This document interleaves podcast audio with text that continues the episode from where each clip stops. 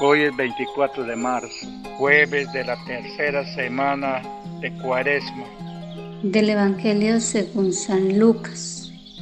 En aquel tiempo Jesús estaba expulsando un demonio que era mudo, y apenas salió el demonio, habló el mudo. La multitud se quedó admirada, pero algunos de ellos dijeron, si echa fuera los demonios, es por arte de Belcebú el príncipe de los demonios.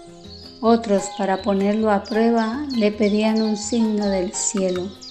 Jesús, que conocía sus pensamientos, les dijo, todo reino dividido va a la ruina y se derrumba casa tras casa. Buenos días, hermanas y hermanos. Desde Iquitos, Perú, el canto del gallo. Les invitamos a orar juntos por la paz del mundo entero en estos momentos en que vivimos tanta violencia. En el relato del Evangelio de hoy, la gente quiere poner a prueba a Jesús y le acusan de ser un hombre que divide, pues estaría bajo el poder de Belcebú o Satanás.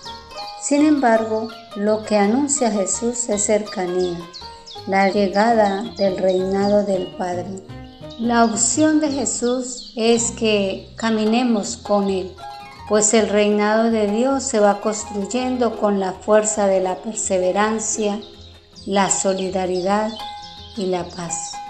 La historia de Jesús es una aventura arriesgada de amor radical y de opción preferencial por los últimos.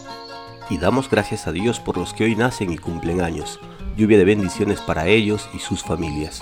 Y rezamos por todos los enfermos y por quienes se han encomendado a nuestras oraciones, de modo especial por la salud del Padre Anthony Benedetto, superior de los Agustinos de Chicago y colaborador de este programa que nos ha pedido que recemos por él. También por Jorge Alberto Morante Figari, Teófilo Celis López, Segundo Vázquez Tenorio, Giancarlos Plaza Ibáñez y Luis López López.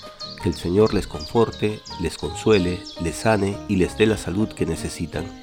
Y oramos por todos los difuntos, en especial por la misionera Nadia de Mudari, asesinada, David Núñez Cabrera, Blanca Fegarra Ordóñez, María Isabel Zapata Cruz y Antonio Lau Luyo, al cumplirse un mes más que partieron a la casa del Padre.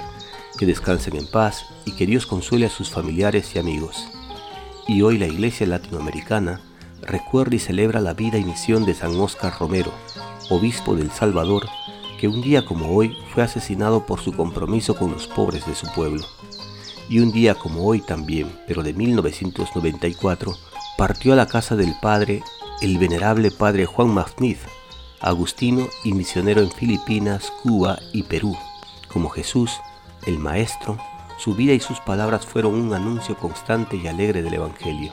San Óscar Romero y venerable Padre Juan Mafniz rueguen por nosotros. Señor, alimenta nuestro espíritu para que sepamos reconocer los signos de tu reino. Señor, arranca la mala hierba de la pereza y la desgana del campo de nuestra vida. Líbranos de la plaga del engaño y del granizo de la dejadez. Cuida las semillas de vida que tú has sembrado en nuestra tierra. Riéganos con el agua limpia de tu palabra que es amor. Así, las semillas de bondad que sembraste en nuestro campo brotarán como espigas repletas de futuro. Ayúdanos a ofrecer una cosecha de sinceridad, de lealtad y de trabajo paciente y constante Amén. Y recibimos la bendición del Padre Alberto Rosa, misionero claretiano desde Hong Kong, China. Hola amigos del canto del gallo. Me alegra saber que el mensaje de Jesús les llega por este medio. La palabra de Dios no está encadenada y después de escucharla tenemos que compartirla. Que Jesús sea siempre la referencia de sus vidas y el Evangelio el libro que los llene de alegría y esperanza. Me uno a todos ustedes desde China, Hong Kong, donde trabajo como misionero claretiano y desde aquí les envío una gran bendición. y el agradecimiento también a los que hacen posible este regalo para ustedes. Que Dios me los bendiga y los abrace. Una producción de Alcanto del Gallo.